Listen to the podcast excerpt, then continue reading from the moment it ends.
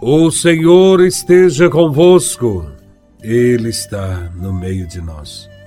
Proclamação do Evangelho de Nosso Senhor Jesus Cristo, segundo São Marcos, capítulo 1, versículos de 40 a 45. Glória a Vós, Senhor. Naquele tempo, um leproso chegou perto de Jesus e de joelhos pediu: Se queres, tens o poder de curar-me. Jesus, cheio de compaixão, estendeu a mão, tocou nele e disse: Eu quero, fica curado.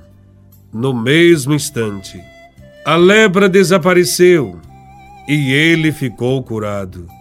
Então Jesus o mandou logo embora, falando com firmeza: não contes nada disso a ninguém.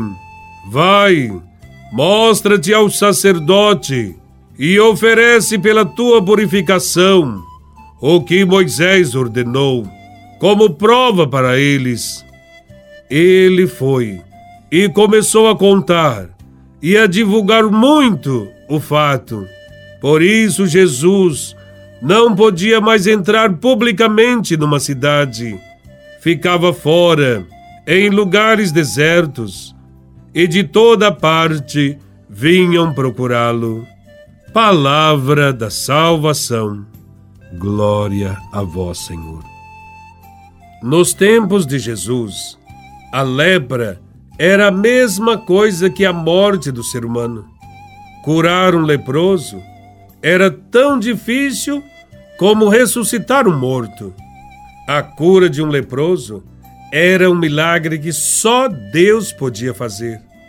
Para um israelita, portanto, a cura de um leproso era muito mais que um fato extraordinário.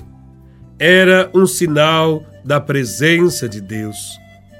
Quanto ao leproso, mais do que a doença em si, o que mais o angustiava era o fato de sentir-se excluído da sociedade e da religião. Neste evangelho, o leproso sabia que sua vida e sua libertação não dependia do templo e de seus sacerdotes, pois estes só constatavam a cura ou a permanência da doença em seu corpo, mas não podiam curar.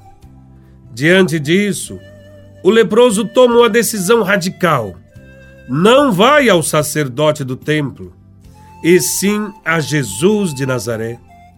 Ajoelha-se diante dele e pede: Se queres, pode curar-me. Reconhece que o poder da cura, que o tira da marginalidade, não vem da religião dos sacerdotes judeus.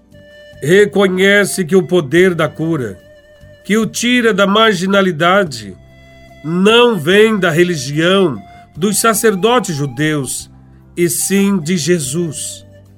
Notemos outro aspecto importante. O leproso, ao invés de ficar longe e gritar, falando de sua doença, como pede a lei religiosa, aproxima-se e manifesta sua adesão a Jesus. As palavras e os atos desse leproso mostram que ele reconheceu Jesus como presença de Deus. Jesus quer curar o leproso de sua marginalização. E sua ação é precedida por uma reação.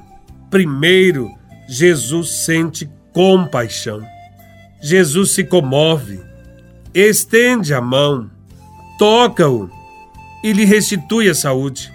Jesus, o Filho de Deus, não sente repugnância dos leprosos. Pelo contrário, o toca para lhe fazer o bem. Jesus nunca sentiu medo dos pobres e dos doentes. Ao contrário, sempre demonstrou muito amor para com eles.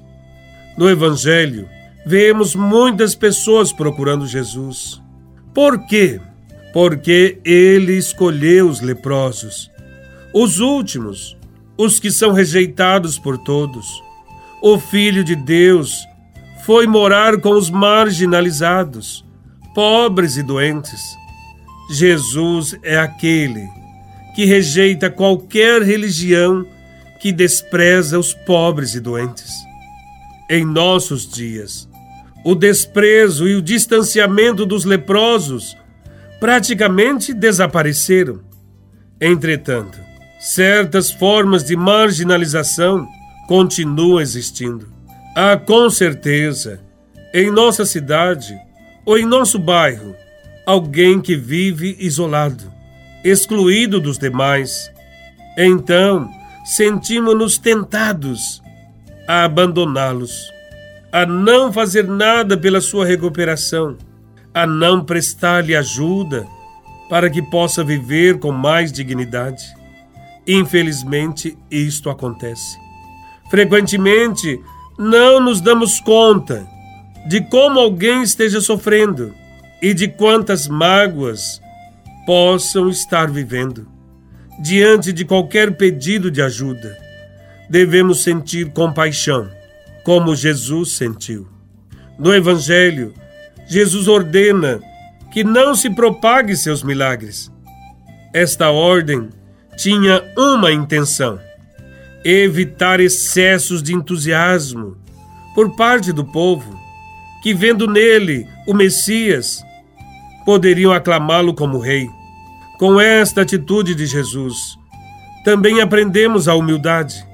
Ele nos ensina a praticar o bem sem fazer muito barulho, sem buscar ostentações e as glórias deste mundo. O homem curado não cumpriu a ordem de Cristo de não divulgar a notícia. A gratidão e a satisfação de sua cura fizeram com que ele transbordasse de alegria. Com isto, a notícia se espalhou pela Galileia e Cristo não podia entrar nas cidades que todos o conheciam.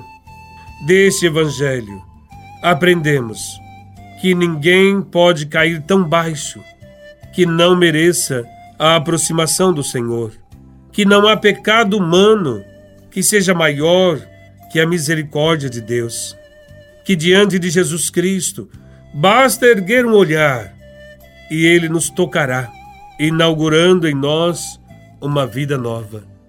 Louvado seja nosso Senhor Jesus Cristo, para sempre seja louvado.